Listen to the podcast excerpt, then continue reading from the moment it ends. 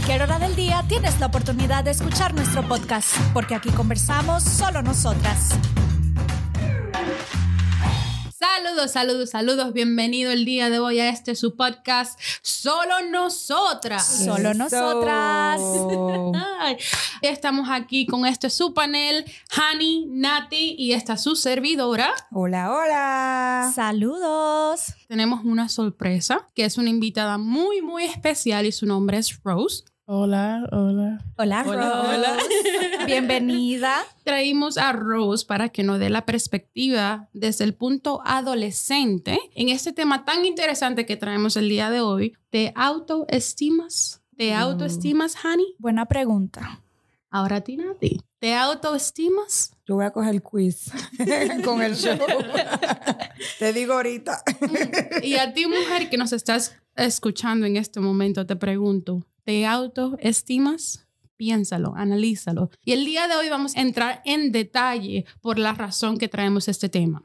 Y es porque desde adolescentes luchamos con la percepción de cómo nos ven. Desde pequeña sufrimos, a lo mejor en silencio pensamos, uy, fulanita se ve de tal manera y yo no. Empezamos a cuestionar quiénes somos desde muy pequeña. Nuestra autoestima se ve afectada desde muy temprana edad. Pregunto, chicas, ¿están familiarizadas con los efectos secundarios de los cambios hormonales durante la adolescencia? Sí, es muy interesante porque cuando desarrollamos, cuando pasamos de esta fase de niña a mujer, como dicen, suceden más que cambios físicos, cambios en nuestras emociones. La adolescencia es una etapa de crisis porque está llena de cambios físicos, cambios emocionales, confusión con nuestros sentimientos y la mujer, la señorita, a veces tiene un gran peso sobre sus hombros porque las hormonas que intervienen en nuestro ciclo menstrual directamente influyen bastante con nuestro estado de ánimo. Por mencionar algunas, tenemos los estrógenos, que durante nuestro periodo, cuando tenemos los estrógenos altos, podemos sentirnos vivaces, alegres, que todo lo podemos, pero en su contraparte, cuando estos estrógenos bajan durante el síndrome premenstrual o durante esos días que tenemos nuestra menstruación, podemos sentir fatiga. No sé si le ha pasado a ustedes que se sienten tan emocionales de que por cualquier cosa... Ni, ni una escalera se puede bajar. Sí, de que por cualquier cosa uno llora o por cualquier cosa uno se estresa, uno se pone crinky y todo lo demás. Eso todos los meses. Sí, lamentablemente. Y con eso debemos lidiar. En nuestro caso, nosotras como mujeres, como que hemos aprendido a manejar un poquito por la costumbre, podría yo decir.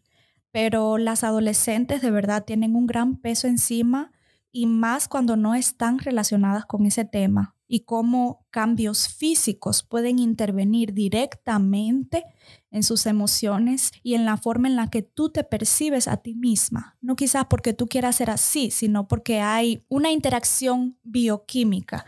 Entonces es bien interesante tener eso en mente. Señores, quédense con nosotros que esto está buenísimo. Se te levantaron los pelitos. ahí. Se engranojó, se engranojó.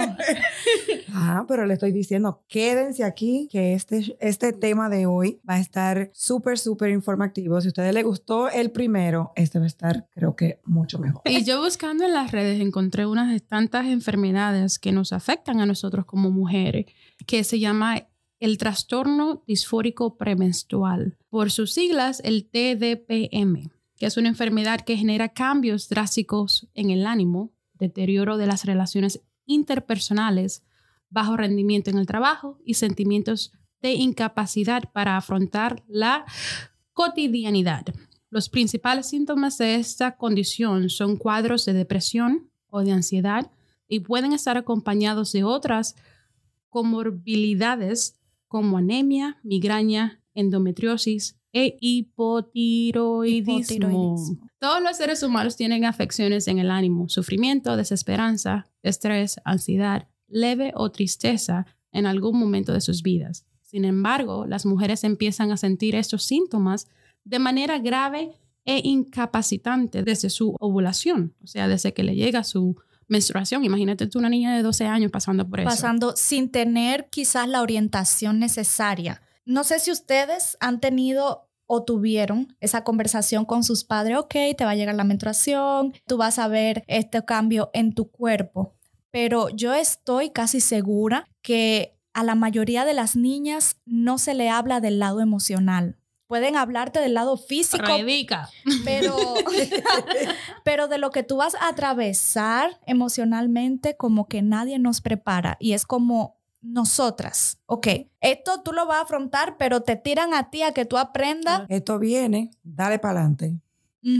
Sí, básicamente eso nos lleva a la siguiente pregunta que les tenía. Por causa de a lo mejor falta de conocimiento, nuestros padres se ven Cohibido. cohibidos o no tienen el conocimiento para enseñarnos, oye, aparte de tu cambio físico, tú vas a experimentar las emociones, a lo mejor te vas a sentir down, como dicen en inglés, te vas a sentir con la autoestima baja, vas a empezar a desarrollarte físicamente. Y eso me lleva a la primera pregunta que le quiero hacer a nuestra invitada el día de hoy. Rose, ¿qué cambio notaste, no solo físico, sino emocionales después que pasaste tu desarrollo? Pues cuando yo pasé el desarrollo, yo tenía 13, casi 14 años. So, yo pasé mucho emocionalmente. Yo fui por, um, yo pasé por depresión. Fue un momento bien, pero bien oscuro. Yo no quería hacer nada, quería estar en mi cuarto el día entero. Llegaba de la escuela, no me daba deseo de comer nada. Me acostaba ahí, lloraba, me dormía y era como un ciclo, lo mismo. Ir a la escuela, vengo a la casa, me quedo en el cuarto y yo pasé por depresión. Eso es lo que yo puedo recordar. Y eso lo pasaste eh, sola, o sea, se repetía solamente en los ciclos de esos cinco días, seis días a lo mejor que te daba tu periodo, o un, un sentimiento continuo después que te desarrollaste Fue más, se ponía más intenso cuando, durante esos días. ajá, durante esos días, like PMS, before, Ujú. antes, Síndrome Ajá. premenstrual. antes que me llegara la menstruación, se, se ponía más intenso. Pero desde que me desarrollé, fue que comencé, comenzó todas esas emociones y sentimientos de tristeza y especialmente en mi figura, en mi, y mi cuerpo, porque yo veía a las otras niñas en la escuela, cómo los cuerpos se estaban cambiando y yo me veía igualmente. Eso, eso era una parte bien mayor en la depresión que yo tenía. Y eso lo pasaste tú sola en ese momento, o sea, te- ¿Tuviste algún apoyo?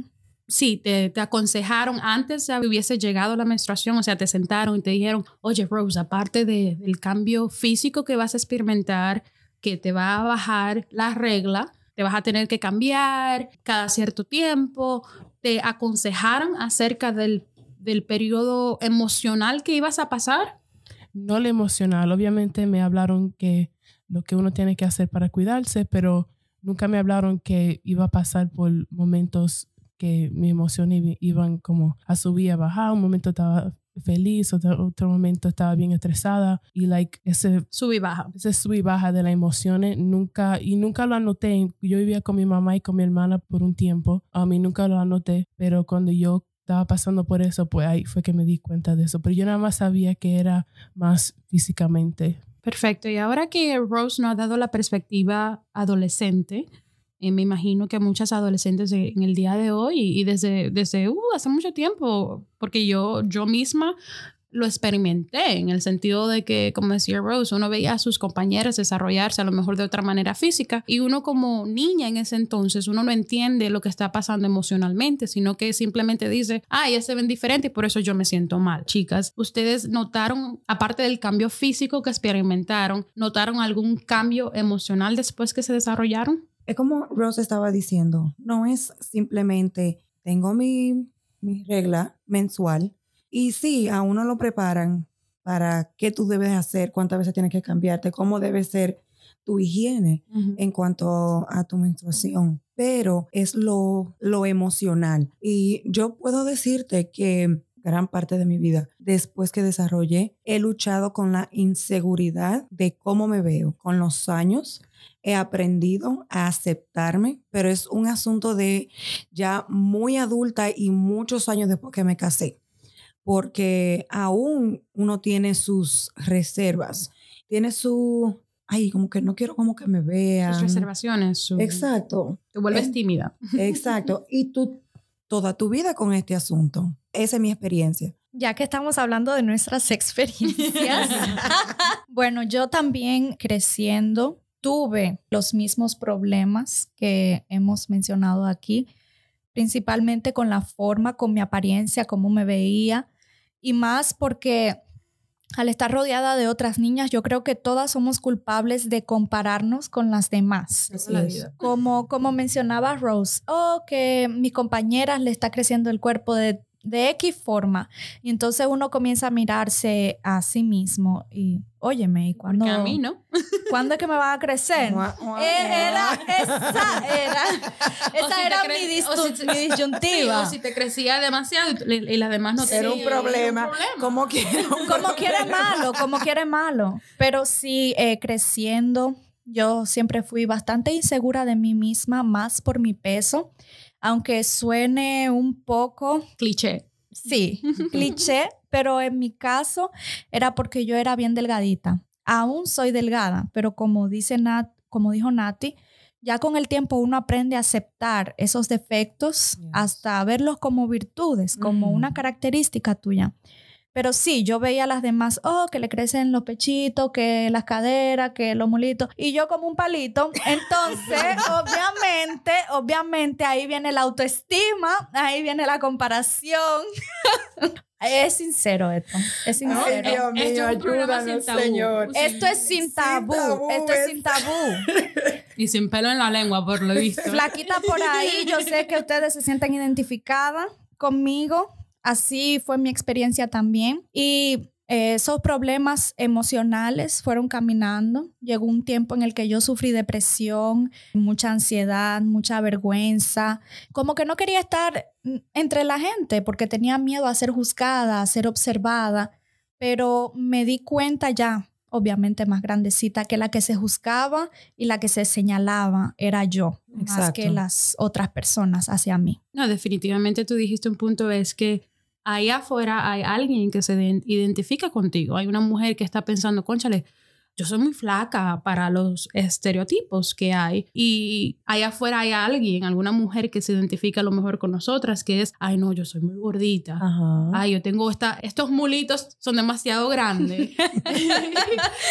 y, y en verdad, allá afuera hay muchas mujeres que a lo mejor por falta de información de parte de nuestros padres, a lo mejor por falta de conocimiento, a lo mejor por falta de educación en las escuelas de hoy en día, están sufriendo por muchos problemas emocionales porque no se habla del tema, simplemente No se, habla de lo es. biológico, que es que lo que te va a pasar, o sea, la, la autonomía de tu cuerpo, cómo va a cambiar, cómo va a cambiar tu físico, cómo debes cuidarte, pero no del trastorno emocional Así que uno puede pasar una vez que se desarrolla. Y perdón que te interrumpa, Vanessa, pero es importante destacar que a veces si lo emocional no funciona, No, nada está bien. lo físico No. tampoco va No importa a cuánto tú funcionar. trabajes en tu físico. Para nada. Eso choca de una manera que uno no se imagina. Y a veces vemos personas, como dicen, con una depresión sonriente, con una ansiedad de alta funcionabilidad, que uno dice, oh, sí, esta persona no sufre de nada, pero por dentro todo callado, con problema de autoestima. Autoestima. Y al final eso afecta y poco a poco eso camina. Hay que prestarle mucha atención. Y eso, con lo que tú estabas diciendo, para continuar con lo que tú estabas diciendo, también hay muchas personas, muchas mujeres allá afuera que están buscando la aceptación social. Porque tienen tanta baja autoestima, no se aceptan ellas mismas y entonces los quieren buscar afuera. Y hablando de la sociedad, me lleva a esta pregunta que es un poquito controversial, digamos. Pero Ross, tú que eres nuestra invitada, te pregunto, ¿notaste alguna presión social después de tu desarrollo, después que te, te volviste señorita? Yo creo que en ese tiempo era más en el social media, en las redes. Era En este más. tiempo. Sí, todavía, todavía. Era más por las redes sociales porque en Instagram la, las, la modelo como con un cuerpo de stereotype. El estereotipo. Ajá. Y tuviera los Victoria's Secret models y ahora ser los IG models que eso es algo que Que uno dice, wow, pero qué Yeah. cuerpo, Dios mío.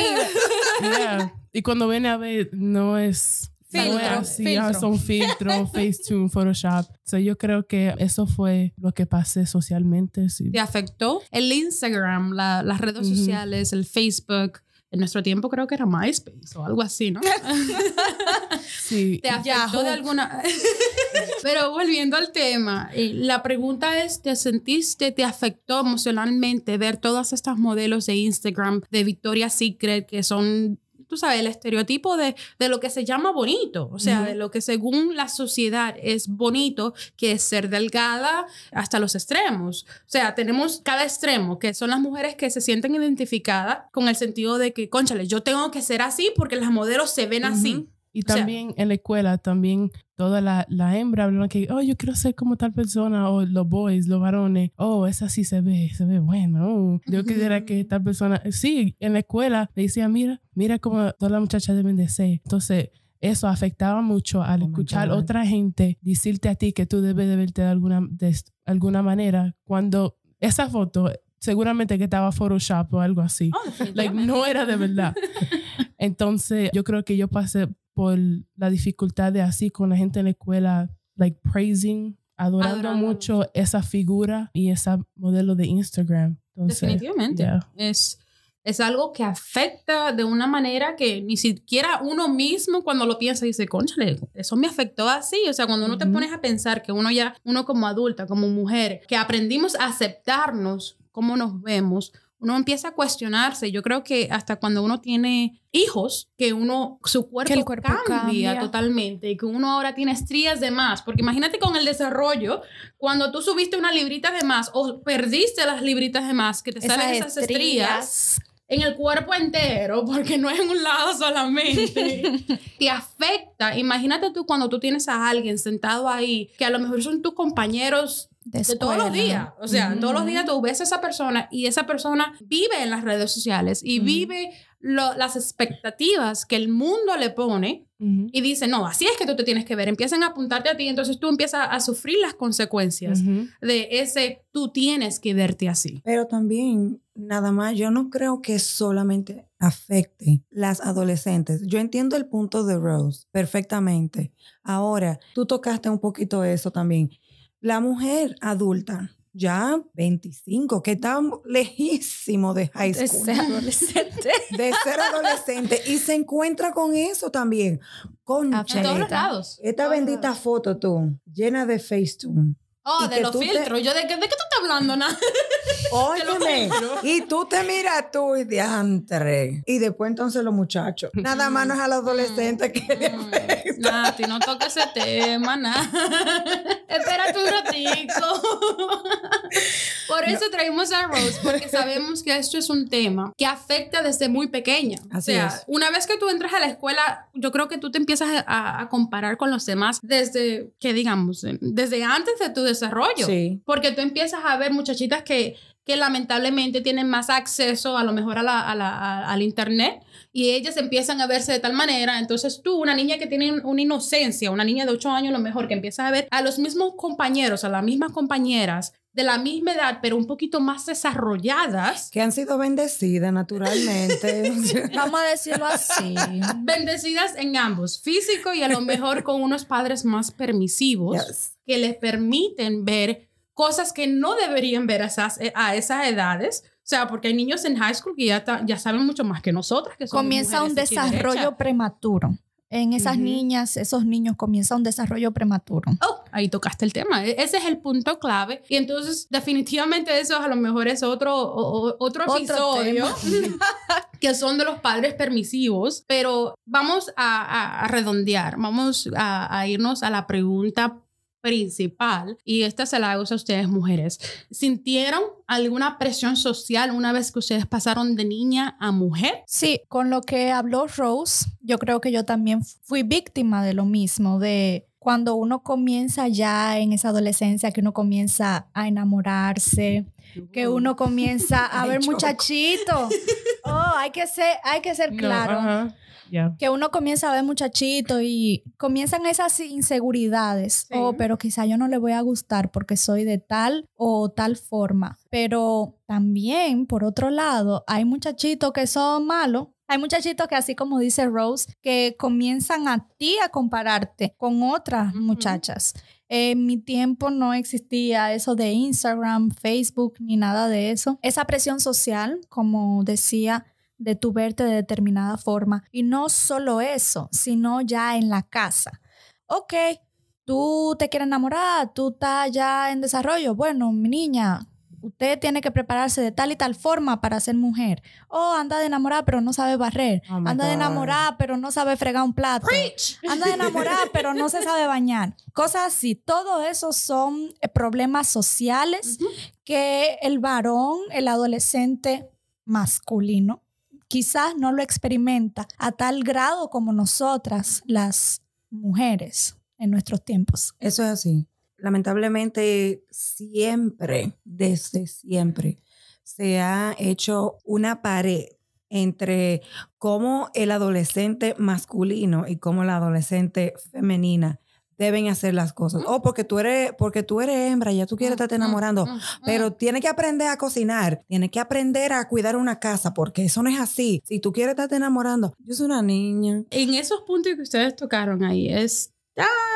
Volvemos al... No queremos acusar a los padres, primeramente. Yo sé que hicieron lo mejor con lo Así que es. tenían. Con sus recursos, así Y es. definitivamente estamos orgullosos. Lo que estamos enfatizando es que por falta de conocimiento, hasta la misma Biblia lo dice, nos educaron al punto de vista de la sociedad, de cómo la sociedad debería vernos a nosotras como señoritas. Ya pasamos de niña a mujer, como nos dicen. O sea, podemos tener 13 años, pero desde que nos llega la regla, de una vez dicen, no, ya tú eres una mujercita. Tú tienes que aprender a bañarte bien, tienes que aprender a vestirte bien, a poder fregar, a poder cocinar, como decía Hani. Tienes que aprender a hacer todo esto, porque cuando tú te cases, Oh my God, la presión comienza en casa, señores. desde los 13 años, desde los 12, cuando tú te cases, ese, el marido tuyo te va a votar si tú no sabes cocinar. O sea, si tú no sabes barrer, ¿cómo tú piensas ser una buena esposa si tú no sabes barrer? Tú no sabes cuidar una casa. A los 13 años, ¿cómo? Yo analizando en este tema, que sinceramente me identifico y creo que toda mujer que nos está escuchando se identifica profundamente de cualquier lugar que sea, se identifica con este tema. Y por eso queríamos traerlo a la colación, ya que hay muchos adolescentes que a lo mejor están en la oscuridad y no saben que es normal por lo que están pasando, ese desarrollo hormonal, ese desarrollo físico, esos sentimientos que a lo mejor no sabes controlar porque no tuviste a nadie que te explicara lo que ibas a, pasar emocionalmente. Y me llegó a la, a la mente el versículo que, el mandamiento que dice, ama a tu prójimo como a ti mismo. Entonces, me llegó a la mente y yo digo, ¿cómo yo puedo amar a mi prójimo, que es uno de los mandamientos, si yo no me sé amar a mí misma? ¿Y por qué me llegó esto a la mente? Es porque la sociedad, nuestras familias nos acostumbraron a que teníamos que hacer algo de cierta manera porque a mi esposo no le iba a gustar si yo no lo hacía bien. Nos enseñaron a primero complacer al otro que A a, nosotras. Entonces, yo pregunto, digo, ¿cómo voy a amar a mi esposo, a mi prójimo, a mi amigo, si yo misma no me acepto? Si yo misma tengo problemas con aceptar cómo me veo porque mis padres, por falta de conocimiento o la sociedad me, me impuso que yo tenía que complacer primero al de afuera que a. Y con respecto a eso que tú decías, pintan eso de amarnos a nosotras mismas, a nosotros mismos como egoísmo. Cuando uno comienza quizás a A darse gustico, a tratarse bien, a como a amarse bien. prioritarse Ujú. uno. Como debería de ser. Tú tienes que Exacto. ser la prioridad. Pero el mismo Dios te dice, ama Ámate. a tu prójimo como a, como a ti misma. mismo. Si Él puso, ámate como a ti mismo, es porque tú tienes que amarte primero. ¿Cómo tú vas a dar lo que no tienes? Si tú no te amas, si tú cuestionas cómo te sientes, si tú tienes una autoestima baja, y si tú dudas de ti misma como mujer, tú vas a dar lo que no tienes. Qué No. No te analizando ahí. Entonces, les pregunto a ustedes, yo sé que Rose está calladita y está como analizando de dónde viene, oye, oye, oye. Ella oye. está tomando nota. eh. Yeah. ¿Cómo vas a amar a los demás si tú no te amas a ti primero? ¿Cómo vas a dar lo que tú no tienes? Because you don't think about it that way. Uno no lo piensa así. Que uno no lo piensa así como, ¿cómo yo puedo amar tal persona si no me amo yo misma? Yo creo que eso es algo bien profundo que hasta me pone a mí pensar mucho. ¿Cómo tú como mujer, como esposa, amas a tu esposo, a los demás, a tus futuros hijos, si tú misma tienes problema a lo mejor con tu autoestima? Simplemente no puedo. Esa es la respuesta. Simplemente no puedo amar a otros si no me amo a mí primero. Porque como dije ahorita, nadie puede dar de lo que no tiene. Entonces, te dejo esta reflexión, mujer que me escuchas, que quizás estás batallando con tu autoestima, con problemas de aceptación. Tú no puedes amar a otra persona si primero no te sabes amar a ti misma.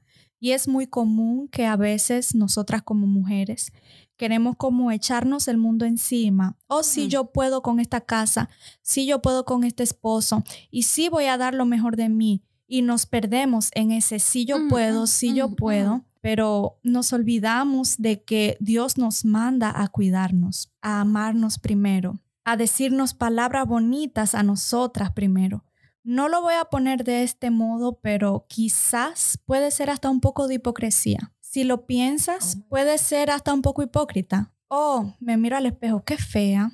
No veo nada bonito en mí. Yo no sirvo para nada. Yo no hago nada bien. Y después voy con mis hijos, ay, mi amor, te amo, un beso, tú. Uh, y con mi esposo, ay, el mejor esposo del mundo, un beso, te amo. Y lo estoy haciendo conmigo, me estoy valorando, me estoy autoestimando a mí misma. Entonces te lo dejo como reflexión. Y de aquí lo que yo quiero es que cada una de nosotras, porque todas hemos sido culpables de esto en algún momento, nos sentemos y comencemos a cultivar ese amor propio que tanta falta hace.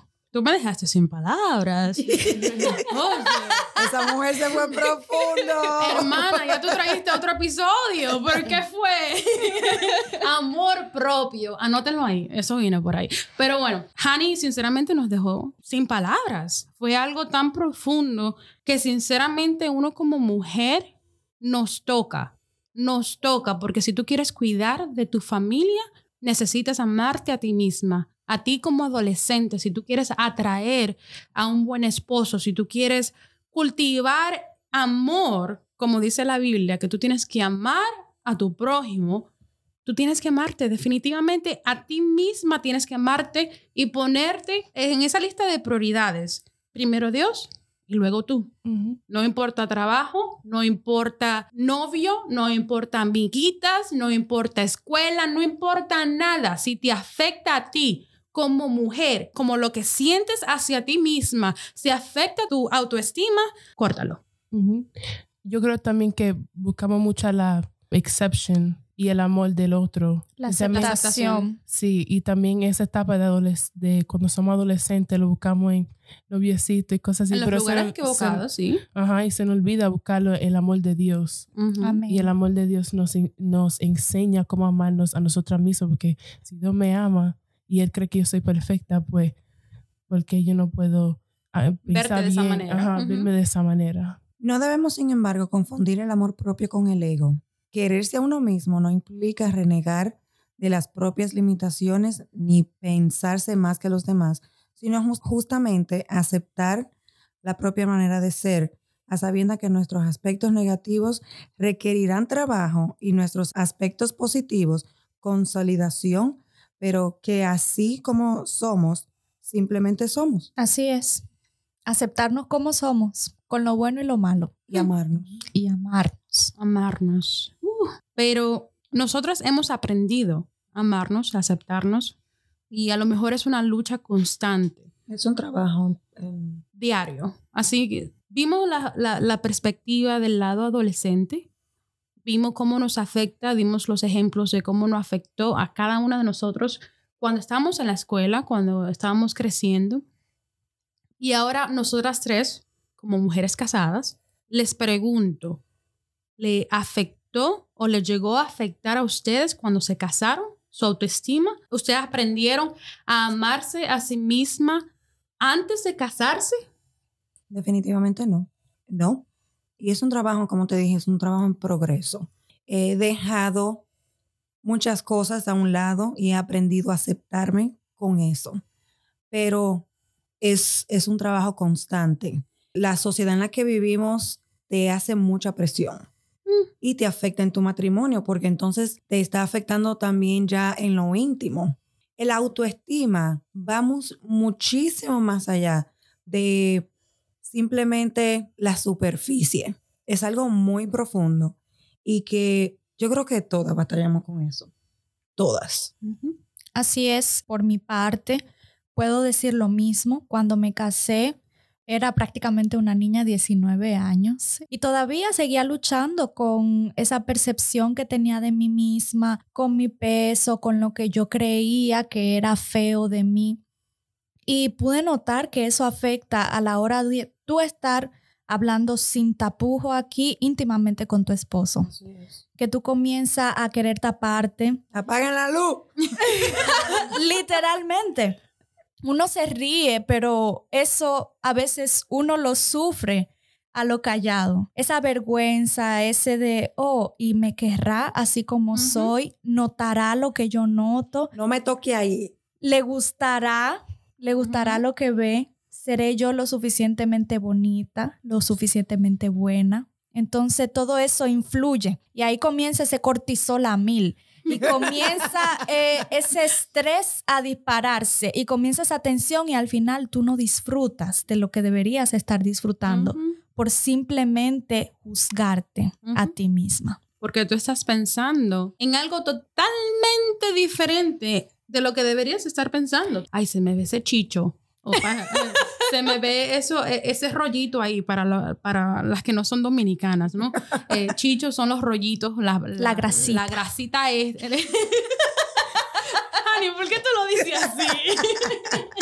Esa grasita que te sobra en la barriga, especialmente cuando tú tuviste ya niños, o a lo mejor estás un poco sobrepeso, esa grasita en la espalda o los brazos, o, o ciertas posiciones a lo mejor que te, que te cohiben de disfrutar porque tú estás pensando en lo que él pensará, pero él ni siquiera está pensando en eso, en ese defecto que según tú a él no le gusta. Exacto. Entonces, definitivamente como mujer te aconsejamos, ámate, ámate a ti misma, valórate porque vales oro, aprende a aceptar y a mejorar, aprende a cambiar, a lo mejor si tu físico no te agrada, aprende a trabajar en ello Aprende a trabajar en tu autoestima. De una manera saludable. De, una manera saludable. Gracias, Hani. Porque muchas veces queremos, queremos cambiar a manera drástica. Queremos tomar a lo mejor decisiones, dietas que nos pueden afectar física y mentalmente. Entonces hoy, mujer, te queremos dar este consejo. Ámate a ti misma, valórate. Y tú, Rose, ¿quieres darle algún consejo a esa mujer, a esa adolescente? Esas adolescentes. En verdad que se enfoquen en mejorarse ella misma, en sus sentimientos, encuentren esa paz con su con lo que Dios te ha dado. A veces es falta de agradecimiento, aunque a veces no lo queremos decir, pero a veces como que uno tiene que agradecer lo que Dios le ha dado, porque alguna gente que le quiero decir al, adolescente que me escucha es que, que de verdad que aprenda a valorarse y tener gratitud por lo que Dios nos ha dado. A veces falta de conocimiento y tenemos que coger un step back, mirar un paso atrás, un paso atrás a mirarnos a nosotras mismas valorarnos y a podernos a sentirnos felices con lo que Dios nos ha dado y, a poder reconocer que si tenemos el amor de Dios podemos amarnos a nosotras mismas. Y quiero leer una porción de la Biblia que en 1 de Timoteo 4:12 dice, ninguno tenga en poco tu juventud, sino que sea ejemplo de los creyentes en palabra, conducta, amor, espíritu, fe y pureza. Amén. y creo que con esto podemos cerrar. Rose, te agradecemos por venir el día de hoy. Nos encantó tenerte. Sí. En te agradecemos por ese consejo que le das a aquella joven, a aquella adolescente que a lo mejor está pasando por un momento oscuro, que no tiene a lo mejor una guía que le explique lo que está pasando y que es normal, que es normal. Simplemente le exhortamos que busques ayuda, que si no la recibes de tus padres o de alguien cercano, busca terapia, busca alguien que te dé el soporte que tú necesitas. A ti, mujer casada, te exhorto que te ames, que aprendas a valorarte, porque como dije, vales oro. El día de hoy te agradecemos por sintonizarnos. Síguenos en todas las plataformas, en Spotify, iHeart, Spreaker, en todas las plataformas de podcast. Síguenos solo nosotras, sin tabú, sin pelos en la lengua. Estamos aquí para apoyarte, para hablar de lo que necesites. En la plataforma de Spreaker nos puedes escribir tus comentarios, temas que te interesen. Y nada, mujer, ámate, ámate. Ama lo que Dios te dio, valórate. Síguenos y nos vemos en el próximo episodio de Solo nosotras. Bye. Hasta la próxima.